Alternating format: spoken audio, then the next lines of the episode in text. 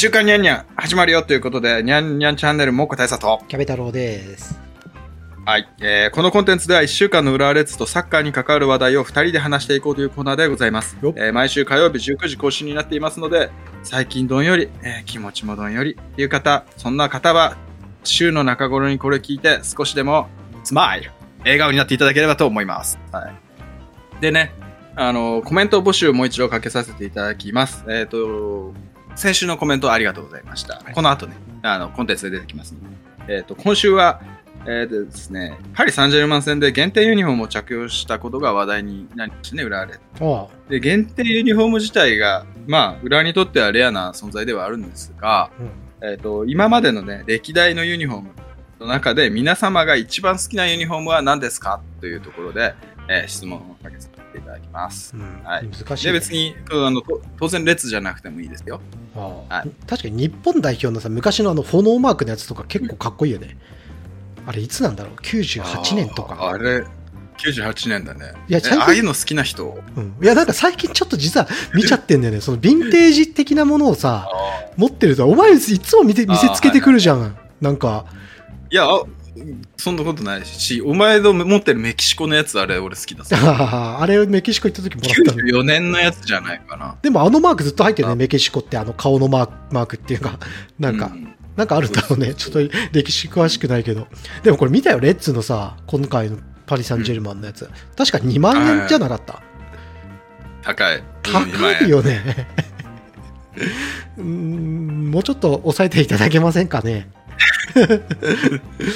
しかも多分あれだよな、その別注っていうだけで、なんかこう、フォーマットはそと特殊なものじゃないし、うんなんかこう、オーセンティックっていう感じでもなかったかあら、なんか原価はそれほどなんじゃないかなってちょっと思っちゃったあ、けど、ね。なんか説明のところになんか線線が入ってんのがポイントですみたいな感じで書いてあったけど、どうどうどうして線が入ってんのかとかもよくわかんなかった。はい。ということでね、限定悪いユニフォームの悪口はそこまでだよ。すいませんはい、。ということで、あの、今週のコメントは、あの、皆様の好きなユニフォームは何で？っていうことですね。はい。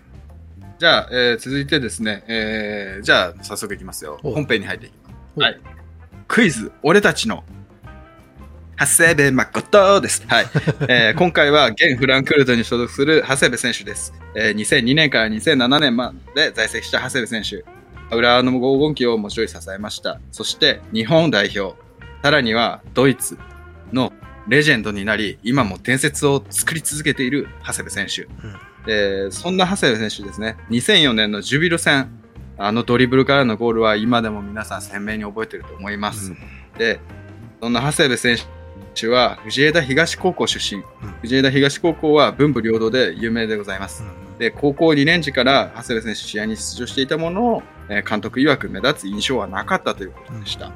ただ、当時の浦和のスカウトの方がね、あの藤枝東の縁もあって、えー基本プレーの堅実性が評価されて、浦和から打診があったっていう話です。でね、ただ監督は、すぐにはその話があったっていうところを、えー長谷部選手には言わなかったそうで、えー長谷部選手は進路希望表を出しています。ほはい。そこで問題です。絶対的キャプテン、心が整っている長谷部選手、うん進路希望表に書いた進学先はどこでしょう ?A、ジ・エンド・オブ・ラブ・カレッジ。B、男は黙って筑波大。C、えー、なんだ？あ、そう、教職を取りたいし、えー東京学芸大。えー D、オシャンダモン。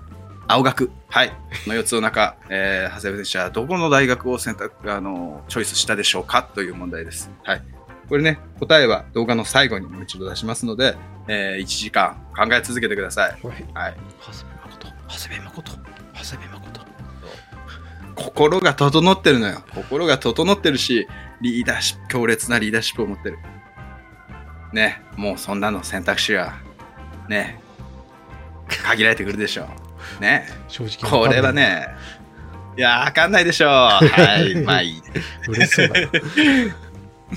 そう。ね。ちょっともう調子乗っちゃった。俺、テンション上がっちゃって、長谷部誠って聞いて。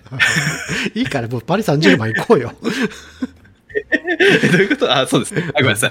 はい。で本日のコンテンツは、パリ・サンジェルマン戦の振り返り、えーフランクフルト戦決定、えーで、3つ目にコメント読みのコーナーですね。うんで、4つ目に、えー国立競技場のお話。うんで、5つ目に、えー E1 選手権のお話っていう、まあ、5つの話をしていこうかと思います。うんで、じゃあ、まず第、え1つ目ですね。パリ・サンジェルマン戦の、えー感想ですね。えー経験と失われたものということで、特別なユニフォームに身を包んで行われた7月23日のパリ・サンジェルマン戦、えー6万1175人という大観衆で行われました。で、この、まあね、客入りっていうのは、浦和としては2006年のガンバ大阪戦、えー6万2241人が最大なので、なんとか守りました。J の威厳を。はい。そういうこと。で、試合はね、試合はね、3対0でパリ・サンジェルマンが勝利するものの、対する裏も全くチャンスが作れなかったっていうわけではなくて、決れ決めきれなかったもののチャンスは、えー作れておりました。で、えー試合の経過の方を入れていきますと、まあ、サラビア選手の強烈ミドルで16分にえーパリ・サンジェルマンが先制に成功。で、そして35分には美しい個人技も、なんだろうな、もうエムバペ選手がね、角度のないところがニアをぶち抜くっていうね、もうすば、もうすべてが詰まってた、あのゴール。はい。で、後半に入るとサイドをスルーパスで攻略されて、カリムエンド選手が押し込み3点目。えーこのままゲームは終わり、選手は貴重な時間を過ごしていたことでしょう。とか言ってる場合じゃないんですよ。リンセンが怪我したくさいよということで、あの、トピックスを触れていきますと、うんえー守備の落ち着き半端ねえ、えーパリ・サンジェルマンクラスのワールドクラスですね。やっぱり裏を取られても終わりじゃねえと。うんね。うん。で、ナバス、ヤバスってことで、ナバス、ヤバスってことでね、あの、まあ、日本代表もね、あの苦戦することでしょう。もうすごいです。なんか、なんだろうな、ほ本来届かない1メーター先ぐらいまでが守備範囲なんじゃないかっていう感覚だよね。うんまあ、その、前のね、フロンターレ戦の、誰だっけ？えナバス、忘れちゃった。まあ、とにとにかくナバス選手はすごかったです。はい。でね、あの、ただ、浦和のね、あの、あれは俺たちの煮え川よ。うん戦えるぞっていうことが分かりました。うんもう、俺たちの煮え川。もうね、ひときわでかいよね、やっぱ。うん画面で見ても。うん大規定でございます。そしてこれ、リンセン負傷交代、ハムっていうところでですね。はい。で、5つ目ね、あの、いつもは4つで終わりなんですけど、今回5つ目加えてます。えっ、と、フロンターレ戦の話もあって、えー J の常識を超える狂気、乱入、うん一体何が面白いのでしょうか、うんあの、観客席が湧くのも意味不明です。うんなるほど。ということで、え5つの、えー内容をトピックスとして取り上げました。うんキャベツさんどうよ？いや、この守備だけじゃないよね。なんか落ち着きっていうか余裕だよね。なんかさ、うん。スピードの入れるところとかもなんかもう、まあ、うん。フレンドリーマッチだからなんか全部集中してる感じにも見えないんだけど、やっぱうんなんかピッて全部がオンになる瞬間があるし、うん。なんかちょっとカウンター入りそうなっていうとシーンはあったね、でもレッツもね。こう、シュートまで終われなくて、パリ・サンジェルマンが、そこからこうカウンターでいけるっていうところは、まあ、レッツにとってポジティブな部分だったと思うんだけど、まあ、全体的に見ると、やっぱり、なんか、やっぱり、こう、80%ぐらいの余裕で持ってやられて、うん、なんか好き勝手やられたなっていう感じはやっぱりあるかな。うん。だし、あれだよね、3点目、向こうの3点目なんて特にそうだよね。パス1本で。うん。で、そのパス、まあ、ススイッチじゃないけど、もう全体的にこう連動して動いて、うん。その一瞬、ワンプレーで、まあ、決めちゃうっていうところが、やっぱりあるよね。こうしつこくしつこくパスを出し入れしてっていうわけじゃなくてね、なんていうか、こうゆったりやっていく中で急にそうスイッチが入る。うん。この緩急っていうか、うん。っていうところはやっぱり、まあね、これフレフレンドリーマッチだから、その本気度っていうのは分からないけども、やっぱああいったプレーとかっていうのはすごく参考になるし、あのいい刺激になったんじゃないかなと思います。見てるね、子たちも。うんなんかそこの崩し方なんてさ川崎がうまいなって J リーグ見てると思うけどさ比じゃないよね、うん なんか。なんでこんな簡単にやるんだってい思うしやっぱレッツの選手はプレッシャーかかってるからやっぱりちょっとでも遅れたらっていう思いがあってこう前に出ちゃう。それで裏取られるみたいな、もうなんか、どっちや、行っても行かなくてもダメじゃん。みたいな、なんか、うん。そういう感じがそうだね。で、あるよね、やっぱヨーロッパのトップクラス。いうん。や、厳しかったね。で。なんかね、うん、最近のほら J リーグってそのスプリントだったり走行距離ってすぐに出てきてさ、うん。あのすごく評価されるってだったりこうデュエルの強さとかってところがさ、まあ、なんか最近取り立たされてるけどさその走る量もたし当然あの評価の一つなんだろうけどもうは走らない動かない。だけどスイうん。その緩急ススイッチを入れるだったり、うん。その切り替えってところで一瞬のスピードで決めるっていうところは、うん。やっぱこう、基本に立ち返って別にね、走らなくて勝てるならそれでもうん。いいしね。うん。そうそうそう。なんかちょっと、ちょっとなんかこう、思うところがあった。うん。いや特にフォワード陣だよ。特にフォワード陣がさ、だからうん。やっぱりうんいや日本人の良さなんだと思うけどそのしあの組織だった守備っていうのは。これワールドカップでやるのもやっぱり武器になってるとは思うのよ。いやで相手のチームは一番嫌なのはやっぱ組織的な守備。そのうん。労を辞さない。その守備。っうん。ていうのが、うん。あなんだとは思うんだよね。日本人の特性としては、うん。ただやっぱフォワードの人に、うちも今そうじゃん。ウイングの人とかに守備がすごく負担が大大きくない、うん。そのもウイングって言ってるけど結局はあのワントップでこう3枚したっていう形にもやっぱ見えるし、そなんかそこのウイングなのかサイサイドハーフっていうかそその下なのかの違いって、結局守備の負担だと思うんだよね。だからそこが、やっぱりなんかちょっと好き勝手やらせてあげるっていうのは、レレッツがどうのこうのじゃないけなくて、ちょっと他人任せにしちゃうとあれだけど、なんかそういうチームも欲しいなとは思っちゃうな、J リーグの中で。そうね。なんかさ、意外、意外にって言ったら悪いんだけど、モーベルグ選手結構守備頑張ってるよね。あの、ので、でき、相手にとって脅威になってるかっていうとそうでもないけど、結構下がって守備するからさうんなんか、もうちょっと、その、守備のね、タスクっていうところは、もう少しこの分配を考えた方がいいのかなって思いますね。キャベツの言う通り。まあ、取れ明らかに取れないやつとかもあるじゃん。なんか、うんそういう時のなんか、この、悪く言ったらさ、もうなんかこう、申し、申し訳程度のっていうか、なんか、こう、ダラダラした守備って言われるんだけど、もうそういうのでもなんか許されちゃ、許しちゃって、点取らないところがお前の罰だよ、みたいな、お前がダメなとこだよっていう方にもっとい行くっていうのがやっぱりちょっと理想かな。実際試合見てると変わっちゃうかもしれないけど。うん確かに。まあでも他の選手見てても、このちょっとトピックには外れちゃうかもしれないけど、やっぱり国際経験少ない選手は、ちょっとこの伸びてくる感じ、足が。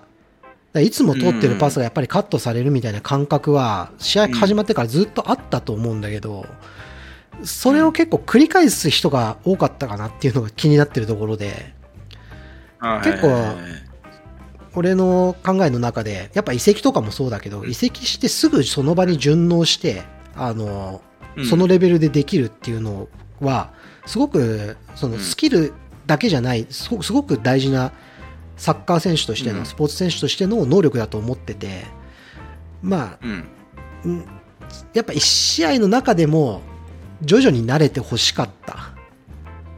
うんうんうん。そこはちょっと残念な部分ではあった。あただ、あれだね、やっぱ貴重な経験ができたっていうことは変わりないかなっていう感じですかね。だね、まあ、選手はもう俺たちが見てる以上にのものを何か感じてるはずだよね。うん。うん。はい。で、どう？他気になることある？こうなんかえー、やっぱ煮え川チャンスじゃない？あの、プレビュー動画でも触れたけど。確かにね、体がでかい。胸板もでかいし、なんか安定してるように見えるんだよね。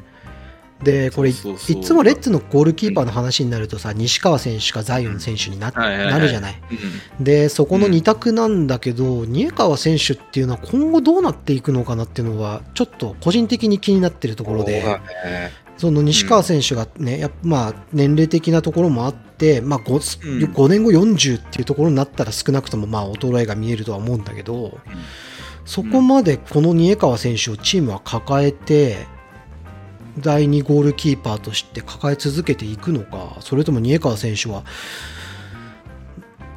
あわよくば J1 の他クラブでもできる可能性はあるんじゃないかなって思うんだよね。いや、俺、もったいないと思うな。あのサイズがあって、うん。反応もいいしさ、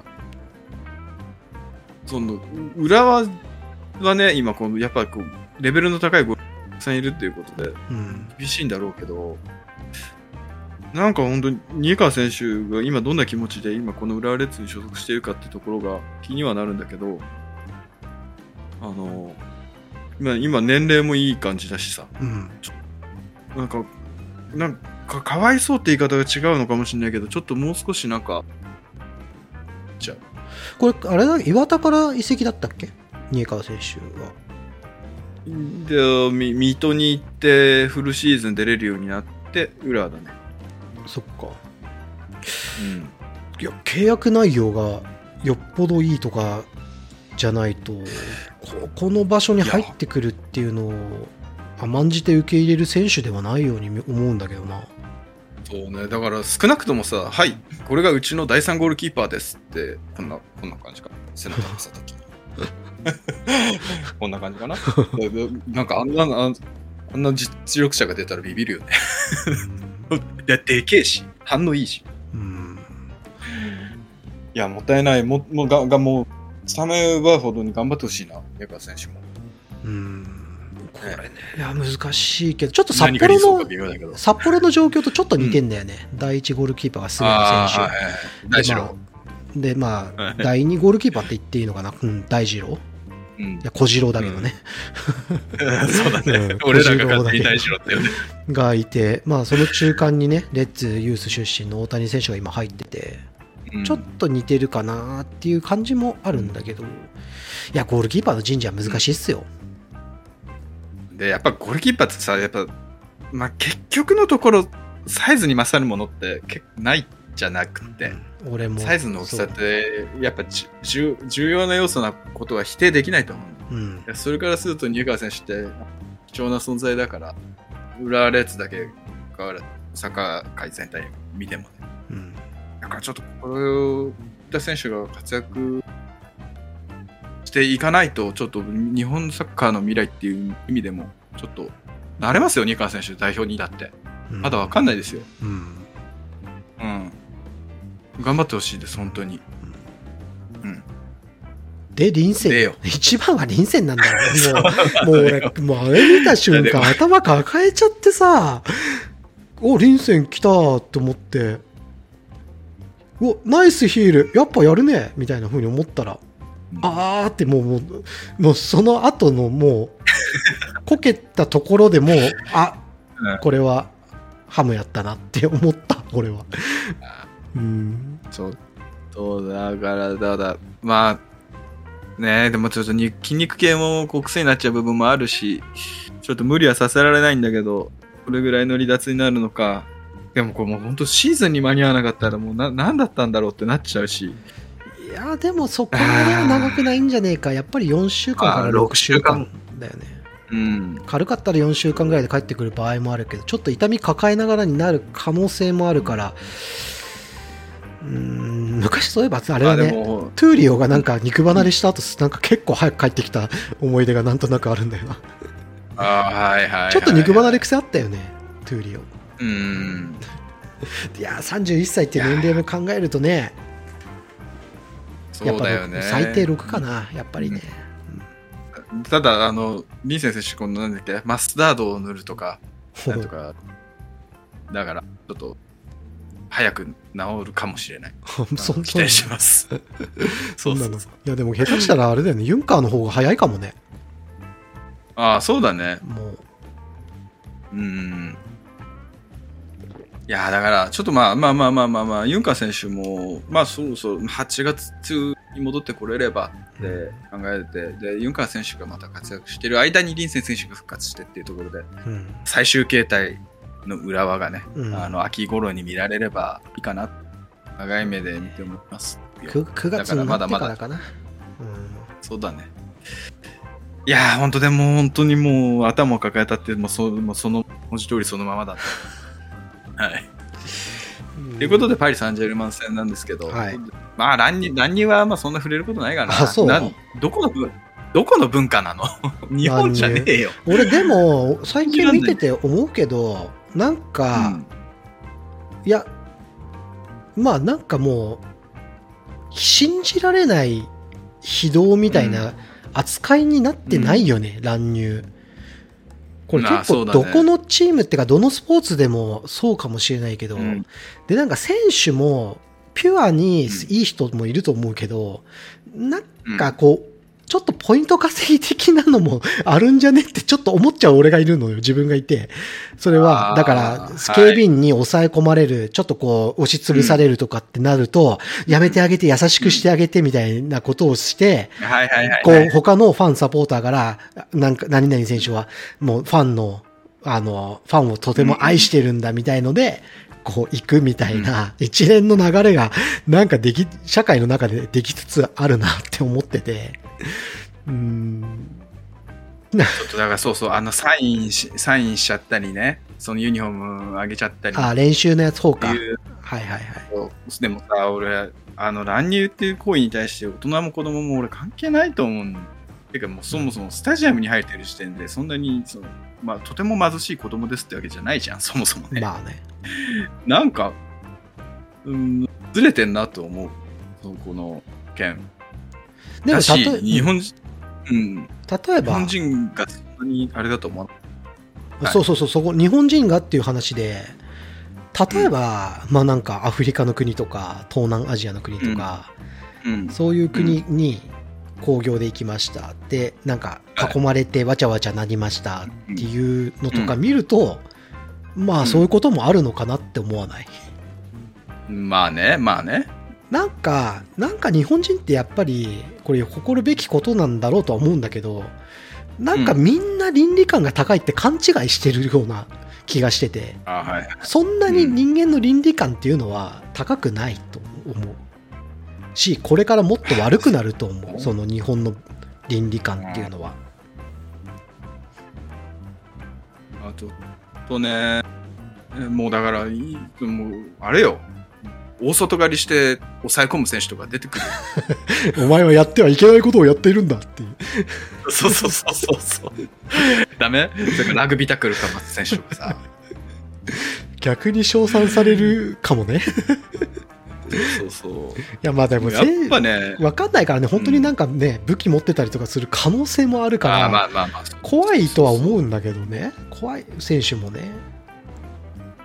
なんかさ、こう、警備員の人からこうね、いやいや、話せよみたいな。そんな手荒いことはすんなよとか言って、大外刈りみたいな。油断させて。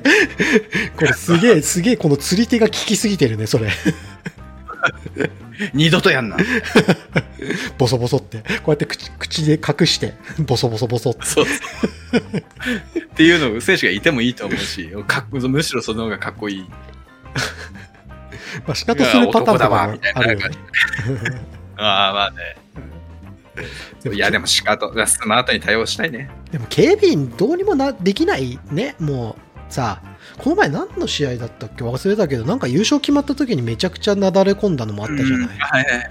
うん。もうさ、あんの群衆になるとはっきり言って何か起こったら止められないじゃん。もうね、どうにもなんないね。うん。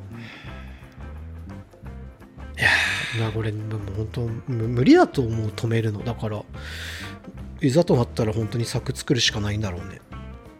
まあだから、サイスタの堀がね、全、いやー、そんな無、大物の方にね、アジャストして、なんかいろんなことを変えない。ちょっと下せないから、あの、皆さん、いや、僕らのこれを聞いてる人、乱入する人いないと思うけど、あの、うん、なんか、ちょっと、もう、ね、あんた空気読めてないよって感じをみんなで、その、死んだ目をするとかいう感じにしましょう。ととにかく、あの、乱入した時にわ湧くのもちょっとなんか変、変だと思うから、なんかスーンって、スーンってする。引く、引くわーって。はい。ということでね、うんあの、パリ・サンジェルマン戦のお話でした。あの、まあね、この後はね、オリジナル10のね、ガンバがね、やってくれると思うんで、おあの、期待してますから、あの、3連勝で気持ちよく帰るなんてことはさせないでください。あはい。でね、我が浦和は、あの、中断明けはリーグ、繁栄を続けるために、えー施設7 7月30日川崎戦、ここにフォーカスしてやっていきましょう。はい。ということでね、あの、さんざっぱらこのフレンドリーマッチじゃなんだって言っていく中で、長谷部選手、凱旋ということでね、埼玉シティカップフランクフルト戦が決定いたしました。まあ、世界の強豪チームと地元 J リーグチームが対戦する埼玉シティカップが今年11月に開催されます。えー埼玉市が21日発表したもので、えー、浦和レッズがドイツブンデスリーガのフランクフルトと対戦。で、この埼玉シティカップはサッカーの街埼玉を海外に発信しようということで2013年から行われておりまして、えこれまでマンチェスターユナイテッドやバルセロナ、世界の強豪チームを、え招いてきました。で、一昨年、一昨年ですね、2月以来の開催になり、え今回、えー12回目になります。で、え元日本代表で浦和レッズに6年在籍した長谷部誠選手や日本鎌田選手、えフランクフルトが来日して対戦します。で、会場は埼玉、当然ですね。埼玉スタジアム2002で、え7月11 7月16日午後7時半キックオフの予定です。チケットは埼玉市民優先、え8月5日から24日まで販売され、え一般販売は9月9日からとなっています。えーそしてね、埼玉シティカップの開催を受けて、長谷部選手は浦和レッズの対戦が再スタで実現し嬉しく思います。埼玉市民の皆さん、11月に埼玉スタジアム2002でお会いしましょうとコメントしています。正直、パリ30万戦よりこっちの方がたきったっていうのはここだけの話というか、結構数のサポーターの方々が同じような反応をしていらっしゃったかと思います。長谷部選手、敵ですね。これさ、どう、うん下手したら何？最後の凱旋になる可能性も。いや、なんかこの引退した後欧州残っちゃって、うん。しばらく日本いや、に帰ってこそれはまあ、それはあるんじゃないかな。うんあり得る。いやなんかこれ見た時にそう考えちゃってちょっと悲し悲しくなったっていうか おおお別れを言いに来るかもしれない、いやいやいや、前向きな話じゃないか。うん。でもそれはだって、どうもういずれにせよさ、選手生命っていうのは無限に長いわけじゃないから、うん。で今もね、トップレベルでやれてるってこと自体が、まあ、むしろ奇跡なのであって、だから、長谷部選手が次のステップに、欧州でね、指導者として成功するっていうところが実現すれば、それは誇らしいことなんじゃないか、キャベツ。いやそうそうなんだけど。そうなんだけど。でもこれ長谷部選手移籍した時って移籍金残ってんのかね？いや、もう僕昔すぎてわかんない。多分あの時代って無理無理じゃない？結構。どうどうなのかな、うん、まあね、なんか。巨額な移籍を取るのは無理だろうな。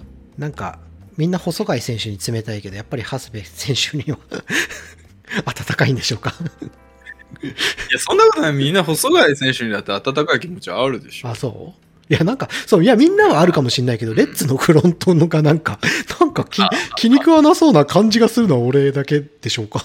そういうこと？ごめん、その裏事情はよくわかんないけど、まあ、今もね、あ、まあでもそっか。まあ、そうかもな。なんかあんのかな。わかんないけど。え、でもこれさ、何？埼玉シティカップっていうのは、これは、でも、うん。主主催はレッツなの？埼玉市なの？埼玉市じゃない。あー。え、埼玉市がいちょっとごめん、あの、共共共済とかそういうところはちょっとははっきり。埼玉市がもしかするとレッ、レッツと、どこかっていうのに声をかけてこう話をまとめる動きをすんのかね？ここはちょっと代理人が噛むのかもしれないし、はっきり言えないけど、でもちゃんと予算組みされてるものだよね。じゃあ何あの税金が入ってんのこれ。埼玉シティ入ってんじゃない？そうだよね。でも埼え玉市の適当なこと言えないけど、確か入っでも埼玉市のそういうなんかぶうん。文化、何？サッカーを？うん。っていううん。目的があるって言ってるから、まあ、サッカーの街ですな、そうよ、サッカーの街よ。うんフランクフルトってとこがもうね、目の付けどころがもう埼玉です。はい。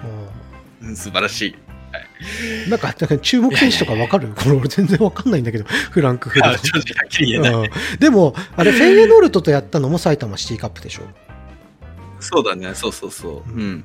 あの試合は俺は見に行ったのかな？なんかいや、言ってないかな。忘れちゃったけど、なんか今思うとね、こんわかんない。自分が年取ったからなのかもしれないけど、なんか今こうやっぱりネットで調べられる時代だっていうのもすごく大きいんだと思うので、もし今フェーノルトが来るとかってなったらう、んどどんな若手いるんだって先に考えて、あこいつ、これ、これで、いや、もう伸びるんじゃねえかとか、そういう目で見れると思うの、俺は。でも、あの当時はそこまでやっぱサポーター、そのファン、サッカーファンの目はそこまでやっぱ追いついてなかったうん部分があるのかなってうん、今になると思うんだよね。そうだし、あれだよね。その、い行き、こっちからフェイノルトに行くはあるけど、その逆はイメージできてなかったよね。ああ多分、なるほど。昔はね。なるほど。だけどい今はそんなことないから、うんやっぱそういう、で、そのオランダリーグの立ち位置っていうのも当時と、うんまあ、若干変わりつつあると思うから、ああ、はいはい。やっぱそういう中で試合を見るっていうのも面白いかもね。うん。新しい素材なり、なんなりをこう、付け出すっていう見方。だからみんながみんなそんな気持ち悪い。いやいや、埼玉市のさ、男たちはもうそこまで見ないと、この J リーグの未来ってなんだみたいな、この埼玉シティカップをきっかけに、そこまでいかないとちょち。ょっと、ごめんなさいね。言葉選ばず言います。ちょっとあの、ごめんなさい。みんながみんなそれだとちょっと気持ち悪いです。弱い。やめとけ。気持ち悪いって言うな。でも若干さ、なんか昔からレッズサポーター、ファンは見る目見る目が超えてるみたいなニュースで見るとさ、ちょっとなんか、ううん？んうん？って思っちゃうんだけどさ、なんか、それってあんま関係ないんじゃないかなって。サッカーが好きだっていうのは強いかもしれないけど、ううんん、うん？って思うところがちょっとあるんだよね。でもなんかこういう埼玉シティカップで、その海外のクラブを知る。で、まあフランクフルトって言ったら、まあ正直やっぱね、トップのトップじゃないじゃない。パリ・サンジェルマンみたいな。うん。そういうところじゃないチームがどういう風なねう、んチーム構成してるのかなとか、ちょっと見てみたら面白いかなって思うところです。はい。ということで、まあ、こういう長谷部選手、あの、待ってますんで、あの、整えてください。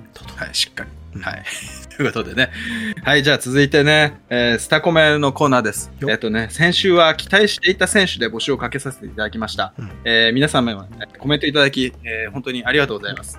えっ、とね、まずは近藤無線さんからのお便りです。いや、えっ、とね、か先に私の感想言っちゃいますけど、いや、たくさん言いすぎ。でも気持ちは痛いほどわかります。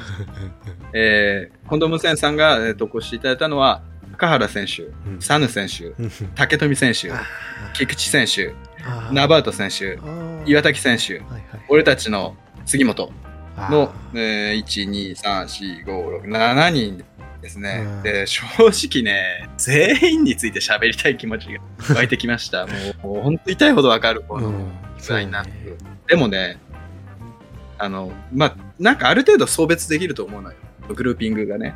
で、高原選手は期待値とのギャップが大きすぎたっていう意味で、で、全く点取ってるわけないわけじゃないじゃない。うんだから多少、ちょっと、なんだか期待値が高すぎたっていうのがあるのかかもしれない。だってその前のサヌさ選手はね、いや高原その前のに、レッツ来る前の直前の大会何だったっけ？ACL ACL じゃないあのアジアカップかな？そなんかさ、うん。えげつない活躍したよね、まあド、ドイツ大会もそうだけどな。まあ、ドイツ大会自体は活躍しないけど、前は活躍したね。なんかいやこれちょっとに日本人選手の中でレベル違うぞって感じに見えたんだよね俺。おなんか覚えてるんだけど、レッツ来る直前の代表の試合で、うん。うん。そこからの高原選手ちょっといや、で、やっぱりね、たあれだよね、高原選手が加入するって聞いたときに、俺もうさ、正直生きったよ、当時。いやいや、高原も来ちゃうんだよね。まあ確かにでも高原選手とかが来るのがなんか当たり前になってきたなっていうような感じもあったかも。そうそうそううんこれがビッグクラブの 風格よって思ってたのよ、正直。はいはい、わかる。うん。であのただしね、まあでも、まあ、期待値が高すぎたというだけだったのかなと思いました。うん。し、やっぱね、選手もあの年老いていくから、その辺でちょっと、なんか、うん、噛み合わなかったのかなと思ってますけど、まあね、サヌ選手なんかは未知の才能に期待した。だからなんかこうちょっと時代があるよね。わかる。すごくわかる。高原選手とかで、この、いやいや、ビッグクラブの風格よって思った後に、サヌ選手とかファイサル選手とか、いやいやいや、素材は見つけ出すもんでしょ、みたいな。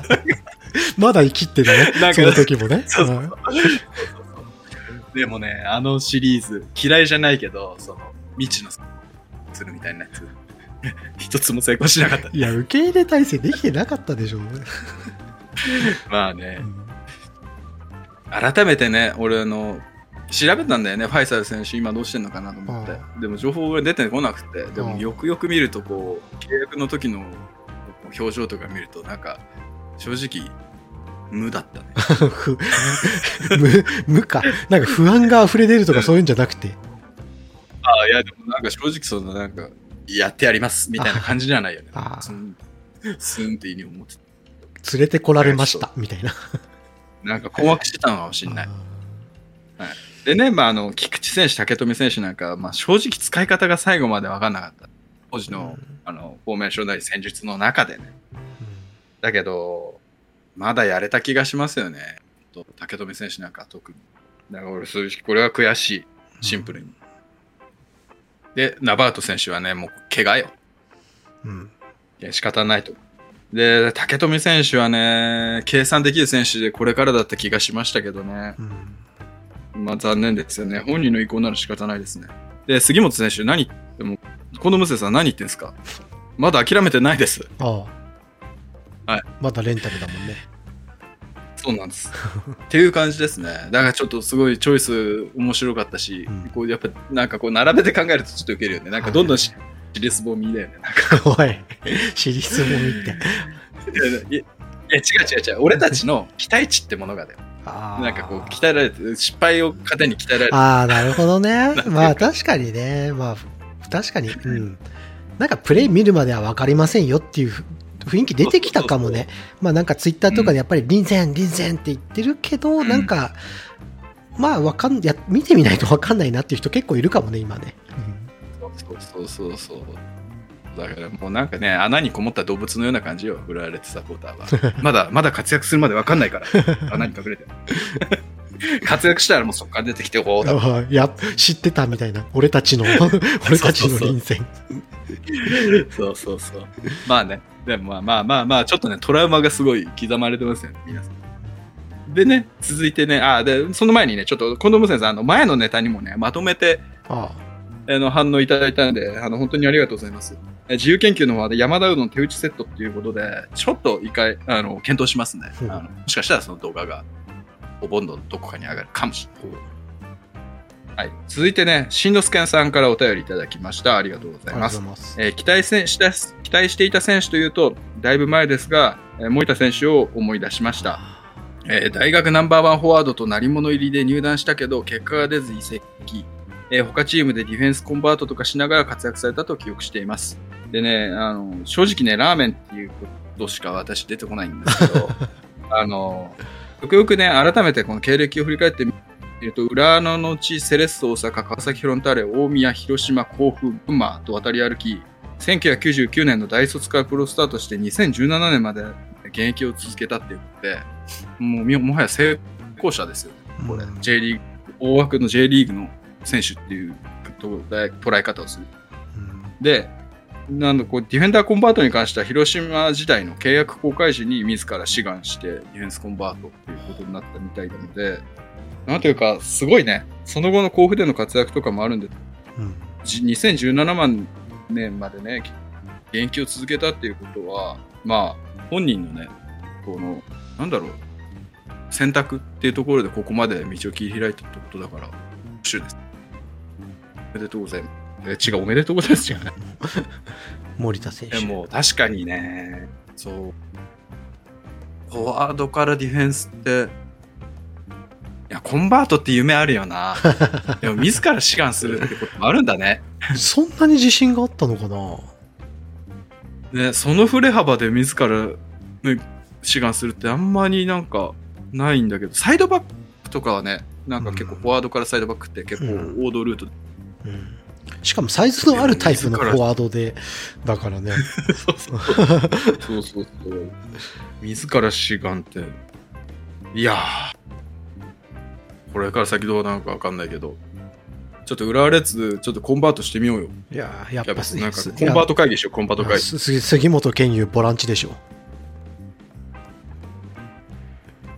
え？あそうなんだったっけ？そんなんだったっけいや、もう、俺、それ俺押してるから。レッドクリフよ。レッドクリフ。はいはい。伊藤敦 僕の反応があれです。まあね。いや、まあ、サイズってね、本当に、あれだもんね、願っても得られないものだし、サイズがある選手で活躍できてないと、その、欲しいけどサイズがない選手とか、本当に腹立たしいだろうね。うん。いや、まあ、どうでもいいですけど、はい、その件はね。ただ、まあ、あの、本当貴重なお話をもう昔思い出させていただきました。ありがとうございます。ありがとうございます。でね、はい。あのー他にもね、マメゴンさんだったり、D ナイトさん、ヒーローアンバサダーさん、ネローさん、梅太郎さん、あの、コメントありがとうございました。あの。採用された方にはね、ちょっとね、なんか考えた方がいいのかなって思い始めてきました。なんか座座布団システム復活して、投稿を採用された方、ちょっとあれだね。なんかちょっと考えないといけないかもね、キャベツ。まあ、あれかな？はい俺の、俺の生写真とかでいいかな。いや、ポラロイド。アイドルか。グラビア、グラビア。グラビア。強く風が吹いてほしい。強く風が吹いてほしい。あ、だけど。こはい、ということでね、ちょっとね、年間 MVP な形になるかもしれないですけど、ちょっと考えさせてください。あの、コメントどうだからどしどしお送りください。いやでもあのちょっとなんか気楽なんか気楽に送ってほしいな、でも俺は。こう、あまあそうだね。うん。気負わず、何でも。うんはい。そうそうそう。なんかね、もう完全にネタな感じでもいいんで、あの、本当によろしくお願いします。はい。じゃあ、そんなところですね。はい。なんかありますか？え、ね、次その次、はい次は、だから今週のお便りは、あそうですね。今週のお便りは、えっ、と、皆様が好きなユニフォームを教えてくださいっていう思い出を添えて。うんあの、当時の彼女からもらいました。後に奥さんになる人からもらいました。素敵。あの、そんな感じ。父親から受け継いでずっと着ていますとかそんな感じで。うんうんうちは絶対ありえないけどね。そう。あの、家族に裏を応援する人が僕しかいない。非国民だ。いや、そうですね。で、じゃあ続いていきますかね。はい。えー国立競技場のお話ですね。えっ、と、タイトルは国立×陸連って書いてるけど、うん。まあ、趣旨は全ての、えー競技に適切な専用競技場がベストじゃないですかって話です。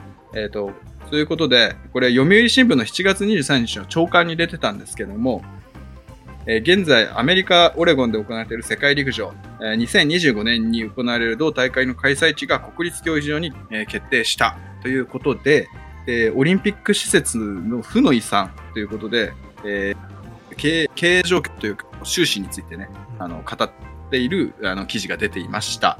で、えっ、と、この、まあ、国立競技場自体はね、オリンピックに合わせて新規で建設されて、えー当初ね、当初よ、2017年時点では球技専用になることが計画されてました。うんえーですが、民間の声もあって、えーコンサートの設営時にトラックを残した方が便利という意見があったそうで、えー方針転換して、現在の陸上トラックプラスピッチという形態が継続しています。で、この国立競技場ですね、建設費1569億円と巨額なことでも話題でしたが、えー年間維持費は24億円。で、20年は9億円の赤字だったっていうところが記事に、まあ、取り上げられていました。で、そもそもね、こういった大型施設はプロ野球以外で、えー黒字にすることは難しいですよ。。うん、で、オリンピックで建設された施設で、有明アリーナ以外は全て赤字です。で、そんな中ね、政府は民間に運営権を売却して多角的な運営を認める方針とのことで、この 陸上トラックのついてるこの競技場をね、の運営権を民間に売却するってことらしいんですけど、でここまではね、記事で触れられてたことなんですよ。うん見積もり甘くねえか、政府。これ買う、運営権買うとこある？で立地は最高なんだけどさ、間違いなく。でも、あの芝の状態とか見てもさ、なんかこう、もうもはやピッチいらなくねえか？ああ逆にサッカーで使わないってこと、ピッチいらないっていうのはイエス。だってラグビーだってね、秩父宮とかあるし、いらないっちゃいらないんじゃない？うんだからあれででしょコンサートやりたいんでしょ？うんそだから何でもできるよってところをつなんかそういうのを作りたいっていう人もがいるけど結果的に最初は素晴らしいってなってるのはサッカー専用だからだよね。そうそうそうそう。でね、あの、まあそもそもね、この議論の根底にあるのは、うん黒字にする必要性があるのかってところだと思います。うんで、だからそもそもそも黒字化する必要性あるのかって聞か聞かれると、うん正直、プロ野球以外は難しいと思ってるんで、うんあの、その赤字の規模だと思うんですよね。だから適切なサイズが必要なのであって、うん6万だの7万だのっていうのが必ず必要かっていう、少し疑そのプロ野球以外はっていう、プロ野球は大丈夫っていうのはやっぱり試合数、試合数だね。うん。まあ、試合数と集客か。そうそうそうそう。で、だからね、あのまあ、適切な規模、施設、で観客、選手たちにとって本当に幸せな環境は何なのかっていうふうに、と考えさせられたんです、私は。うんでね、あの、今、その世界陸上がやってるんですけど、世界陸上ってあの、オレゴンのね、えっ、と、ヘイワードフィールドってとこなんですけど、あれ、陸上専用なんですよ。うんで、陸上競技ってあの中にピッチがあると外側にこう幅跳びとかさいろんなこのうんものが存在するから、そうだね。あのなんだろうなトラックプラスアルファさらに外に空間が必要になって、うんまあ、ぶっちゃけピトラックも遠いんだよね。うん。だけどこのオレゴンの競技場ってなあのピッチがないから中に。うん。中にいろんなものをこう配配置できるからうん。トラック陸上トラックと観客席がものすごく近いのよでうん。これ2万人規模なんだよね。うん。だから余計な空間がなくて客席が近くて臨場感があって陸上にとってもこれはすごいすごい素晴らしい環境だなと思ったんで。うん。で今までね国体でこうスタジアムを作りますとかっていうところで全部ね2万人規模だったりしてあの陸上トラック付きのピッチがついてるねスタジアムが、まあ、各都道府県にどんどんできていたのが今だよ。熊谷なんかもそうだしさ。うん。だけどもうそういったものに規制するのはやめませんかっていう話。うん。まあでもサッカーもサッカーなのよ。だサッカーと陸上で、ど、あの、まあ、あれよ、そんなに本質的には変わらなくて、どっちも試合数というか、こうイベントを増やすことはなかなか難しくて、お客さんが入る、入るのはサッカーなのかもしれないけど、プロジに、スタジアムという巨大施設をプロジにするというのは難しいわけで、うんだから、だから、必要なのは適切な規模の専用スタジアムだと私は思いました。だから、陸連もその、いろんなこのトラックで専用競技場にしたいって言ってるところ、時時に、横やり入れないで、いやいや、俺たちも専用が欲しいって言えばいいんじゃないのって思った。既存のものを守るんじゃなくて、新しいものを作る方に、陸連の方も舵を切って、あのオレゴンの素晴らしいね、専用スタジアムのようなものを目指しませんかっていう前向きな意見です、私これ。で、それをあの黒字にする必要性は考える必要があまりないのないと思うの。ただし、それは規模が適正である場合に、え6万人の専用なものが欲しいんですって言ったら、あの、バカ野郎って感じになっちゃうけど、ね、万人規模とかでいいんだと思うんだけどね。だから駒沢とか回収して陸上専用にしちゃうとかさ、なんかそういう感じがいいと思うんだけど、なんかもう悲しいじゃん。その、横浜国際だ、東京スタジアムだっていうなんかこう、陸上トラック付きのね、追って返すスタジアムがいくつもあって、うん。で、結局メインで使ってるのはサッカーですとかなるとさ、うん、って思いました。はい。まあでも本当にプロスポーツとかがこれから集客増やしていく本当にサッカーの専用スタジアムでも5万6万って全試合入れるんだっていうのはねやっぱり難しくなってくるんだと思うよ。その、うん、やっぱりネットとかでね DAZN で見るっていうのが簡単だから。うん、うんだから、うん、だから黒字にするっていうところはやっぱり、うん、あんまり考えないっていうかやっぱりねその国民のそういうの文化を豊かにするみたいな意味合いの方が強いと思うからその、うんそこを赤字にしても国民にとっていプラスになるんですっていうのでもう終わりじゃないか？こういうのに関して言えばう。うん。ねなんかね別に全然使ってなくてもさその世界大会とかじゃなくてもさ、ね、高校の大会がこういうトラックでありますっていうだけでうん。いいものだから、うんだから、あれだよね。聖地化できてないんだよね、国立は。とにかく。ああなるほど何々の聖地みたいな。あで、それからするともう、いいんじゃない？サッカーで使わなくていいんじゃない？って思っちゃうんだけど。ああでも一つねなん芝かもいまいちだし。一つねでも思い出にあるのが小学校とか中学校の時だけど、はい。なんかそのうん。駒場でなんかちょっとうん。運動会じゃないんだけどなんかね記録会がありますよとか、なんか100メートルの記録会がありますよとか、だからそういうので金払って行った覚えがあるんだよね。でも、うん。子供心なながら、あの浦和レッズがやってる、うん。ピッチで、に、のところ、同じところに入れるんだっていうだけで嬉しい時はあった。あ何かにしろ、なんかイベントとか、イベンうん。じゃないけどな、なんか、行った覚えでは何回かあるんだよね。で、毎回スタジアムで見ることしかなかったから、あの、客席の方で見ることしかなかったから、なんか、こう、選手がこう、あ、この芝に、で、選手がサッカーをやるんだっていうだけで、ちょっとこう、ちょろちょろって芝触っちゃったりとか、やってた気がする。ダメだよだ ダメって言うダメってなってダメって言われてた気がするけど、なんか、ちょっとだけ、チッチッってやって、ああ俺はな、俺は広瀬治と同じところを触ったぞ、みたいな。そんなことやってた気がする。ね、だから、うん、ちょっとね、あのー国体用のスタジアムっていくつもできてて、栃木もね、あの、新しいスタジアムは結局国体用で、ね、陸上トラックも、うん。地もついてるっていう感じだけど、なんかもうそういうのを一巡したでしょって思っちゃう。だからとにかくちょっとスタジアムのあり方っていうのはもう少し考えた方がいいなし、うん。結局、その、こう、無意味っていうか、こう、争いが起こるわけよ。うん。いやいや、J, J リーグだって客入ってね、し黒字になんねえだろうん。陸上からもね、言われると思うのよ。うん。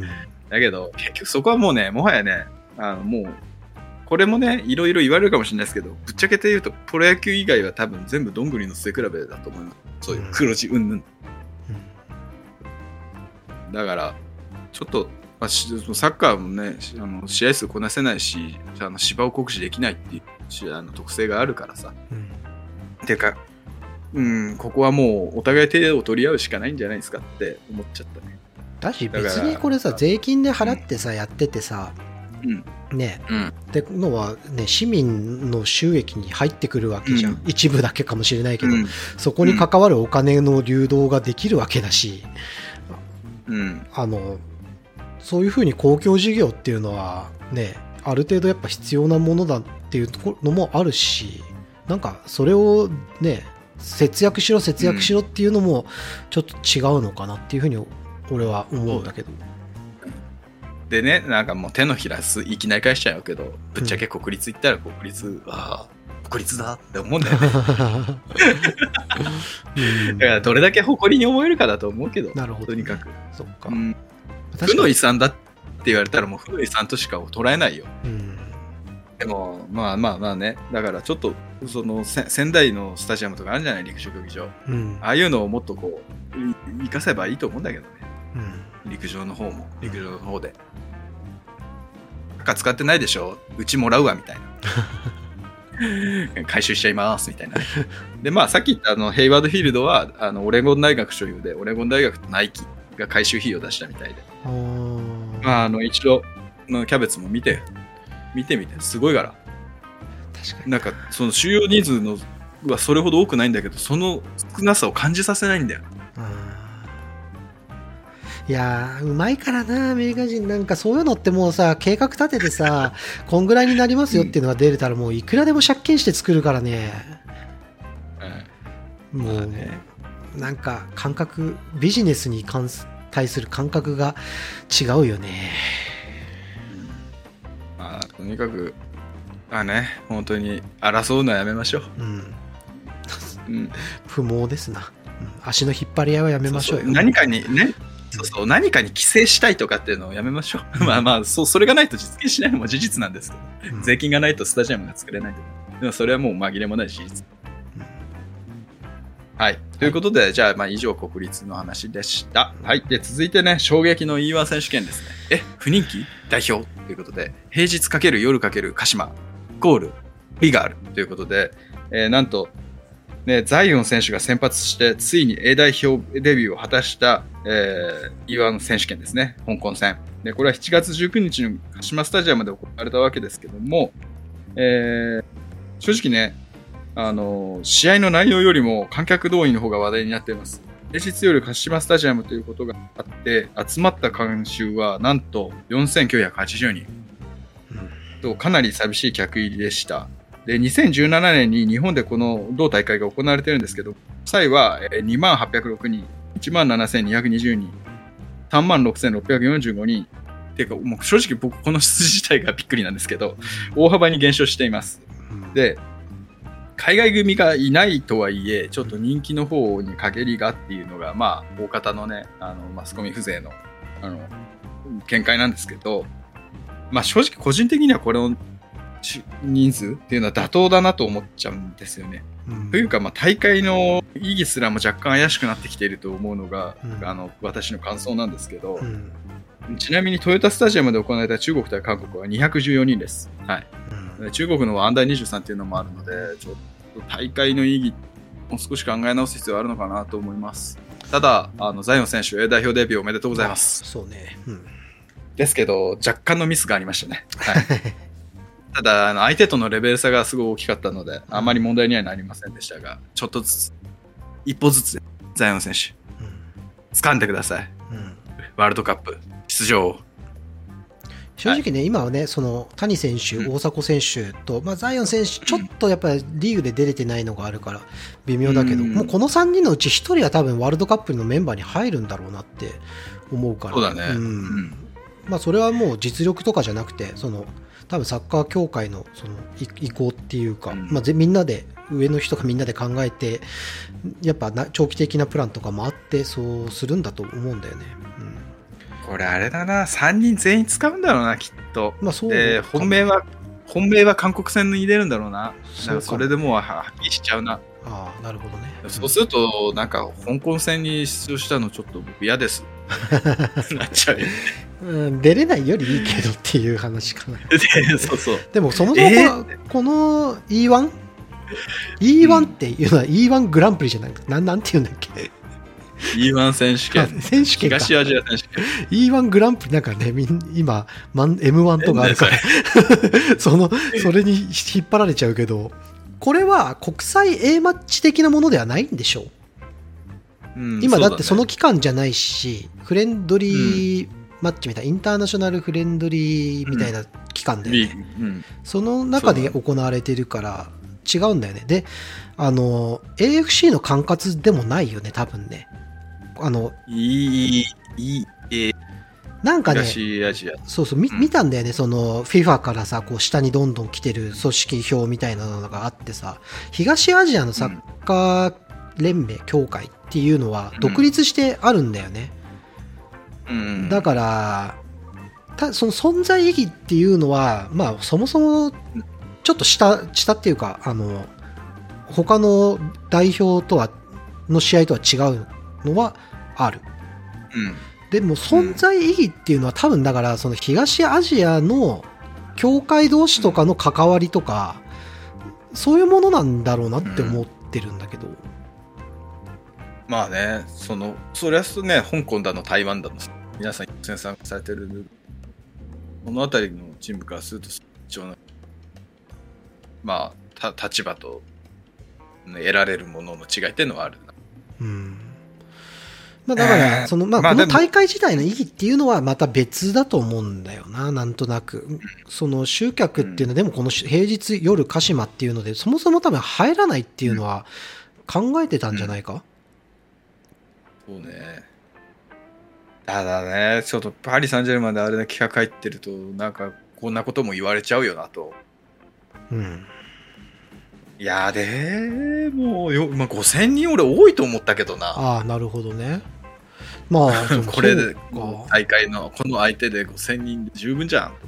で代表って5000人が予想できるんだったら、なんか別のスタジアムでやればと思って。ああ、なるほど。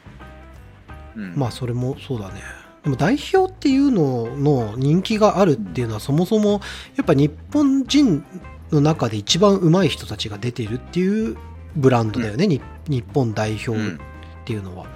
それにプラスで最近はやっぱ海外でプレーしてる選手が多いからそういう人たちのプレーがレベルの高いプレーがまあ国内で見れるっていう集客もあるよね。だからそれが両方とも当てはまらないんでね。っていうのもだから国内組だから、まあ、J リーグで彼らのプレーは見れる。うん。っていうところもあるよね。だからまあそのお客入りってどこ？っていう話じゃないと思うし。ああ。うん。それは、ね、熱熱が大事でってことかな、うん。そのそうそうね。客入りっていうよりも。注注目度っていうか、そのスタジアムに入る人数っていうのはやっぱり難しいところがあるけどみんうなん。が見てる感覚っていうところがやっぱりちょっと怖さはあるよね、でも。そうね本当に離れていってしまうんじゃないか。っていう、あ、あの日曜日、まあ、今日ね試合あるしあ収録日曜日にやってるんですけど、うん。あの今日試合あって、まあ、韓国戦がねやっぱ一番あの結局のところ盛り上がるだろう。ここでちょっとまあ現状のね人気云々を測るんだったらそこかなと思う。うん。ザイオン選手ね韓国戦の方に出てほしいかな。うん。できれば。まだ何があるか分かない。んお願いします何があるか森谷さん本当お願いします。ということでね、あの、うんザイオン選手おめでとうございました。えーまだまだ見ていこうと思いますし、あの戻ってから大いに還元していただければ。ちょっとね、あの、同時に出場した選手たちの、あの、点みたいなさんの、ちょっと、ね、身内したりね、試合中にね。っていうところをちょっとね、あの極めてください。はい。ということで、えー最後、えークイズ俺たちの長谷部誠。はい、答えは A, B, C, D。キャベツ、どれ？はい。C ん？C 今、う選択肢変えなかったあなた。C C C C C C って言った C あ、C、C。あ、ごめんなさい。C の東京学芸大ですね。はいベベー、えー、違うか答えは D の青山学院大学でした。マジかそう。でね、これ意外で、あの、青くはね、長谷部選手が多分高校2年時は2部だった。で、あの、監督もね、えっ、と、なぜ2部を希望してんのか疑問だったって言ってる。うんで、た遊びたかったのかな母、笑い、みたいな風にあの記事で書かれてたよ。確かに理由が分かんない、うん。当時ね、結構、あの、チャラかったそうで、まあ、裏の序盤もなんか若干、その気はあったじゃん。なんかまあ言われてみれば。そうそうそうそう。だから、なんか、そういう、なんか何か、あの、あれだね、大学生活に希望を持ってたんだね。でもみんな、高校3年生なんてみんなそうだよね。ううんんそうだね。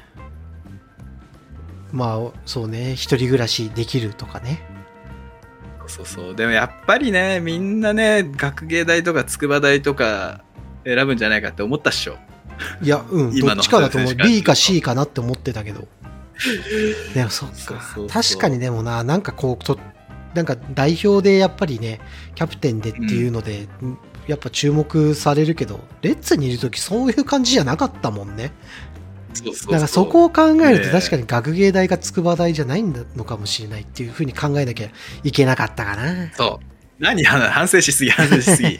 ここは、ここは A の G、エンド・オブ・ラブ・カレッジを選ぶべきだったんじゃないのキャベシ。意味がわかんないし、このなんでオブだけ縦になってるのかもよくわからない。いや、これはあのソフトの都合上です。オブが縦なのはソフトの都合上。いや、これはあれよ。T シャツよ。おう長谷部選手と言ったらこの T シャツじゃん。あー覚えてないかも。あーうんななんか。ああ、じゃあ、あうんの、と当時の、当時の方、まあ、い今、今幸せなんであれなんで、その、当当時、幸せという方がいて、その、帰国した時に着てた T シャツに、この文字が書いてあったなるほどのをね。当時すごくいじられてたっはいはいはい。女子アナの方ですか？ていうあ、そうそうはいそうそうそうそう。ありましたね。そうっていうのがあって入れたんですうんけど、まあ、ひ引っ掛けですね。引っ掛けにすらなってないけど。はい、ということでね、青学期待するんですけど、まあ、あの、引退してからでもね、長谷部さん、いけますんで、あの、よ、ね、吉尾の後輩になってくださいよ、じゃあ。そうなるか。確かにそうなるか。そうなります。何歳でも大学は行けますから、ね、うんちょっと、あの、憧れがあったのであれば、ぜひぜひという感じですかね。はい。ということで、以上がコンテンツのすべてです。えーキャベツさん、なんか最後に言い残したことありますか？そうね、なんかこの E1 の日程とか、うん。なんかルヴァンも入ってくるし、その後 ACL もあるし、なかなかなんか日程が 分かりにくくて、あの混乱してるんですけど、まあ、夏休みあったり、お盆があったり、あそうですねのまあ、まずサッカーのあのカレンダーを最初、ね、まず確認して、しっかり計画立てていきましょう、皆様。そうですね。はい。うんなんかね、あの、なかなかあの天気も不安定だったり、うんいろんなね、こう社会の女性の変化とかもいろいろあるし、行動もね、このかちょっと皆さんは本当に体調には気をつけていただいて、あのこのコンテンツをね、楽しめるのは体調が良くないと楽しめませんので、あのぜひぜひあのベストなコンディションを維持してください。はい。ということで、皆様、えーぜひぜひチャンネル登録、高評価の方お願いいたします。お願いします。それでは、さようなら。さようなら。